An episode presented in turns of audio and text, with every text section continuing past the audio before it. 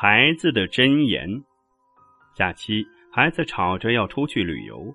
一天，我突然问孩子：“是出去旅游好，还是回家好？”“当然是回家好。”孩子说：“回家有亲情，有爱，有温暖。既然回家好，那你为什么还要吵着出去旅游呢？”我笑着问孩子：“不出去又怎么能回家呢？”孩子反问我：“不回家又怎么能享受到回家的亲情？”爱和温暖呢？